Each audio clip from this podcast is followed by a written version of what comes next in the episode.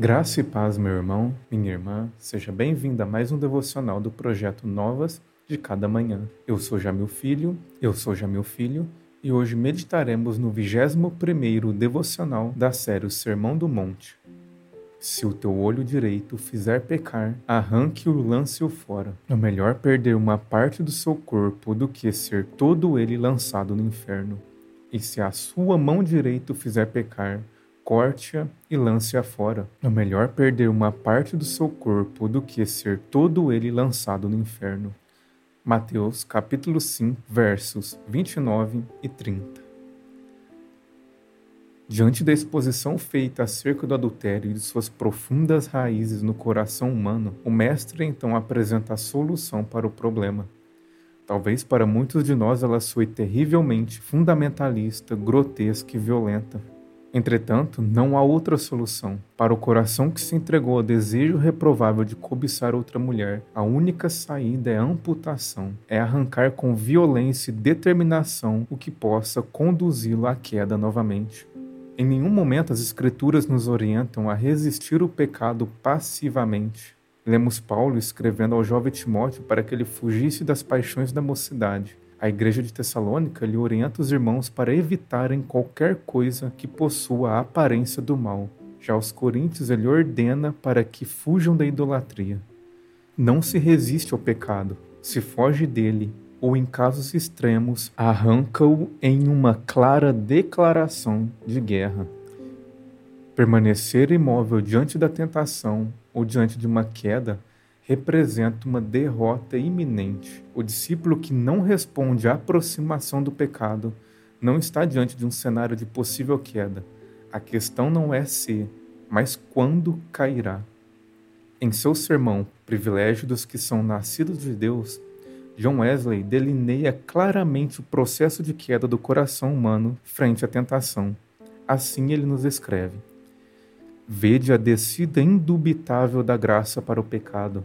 Assim rola o pecador de degrau em degrau. A divina semente do amor, a fé, permanece naquele que é nascido de Deus. Ele guarda a si mesmo, pela graça de Deus, e não pode pecar.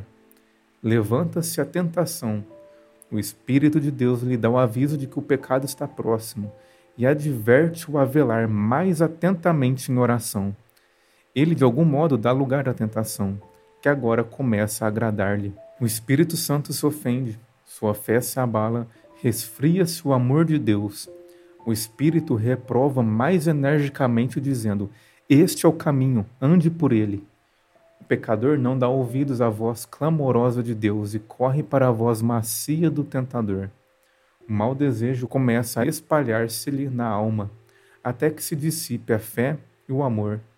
O homem então é capaz de cometer o pecado exterior, tendo dele se apartado o poder de Deus. Permanecer imóvel diante da tentação é assinar a carta de rendição e o atestado de óbito espiritual. Por isso, Cristo é tão enfático com seus discípulos. Eles devem amputar imediatamente o membro pecaminoso.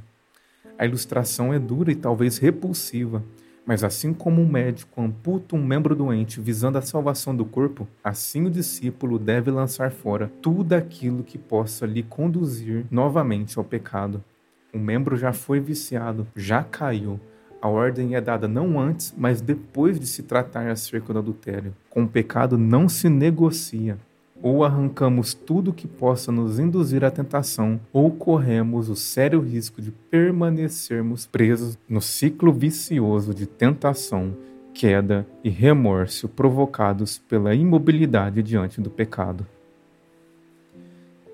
Feche os seus olhos e ore comigo.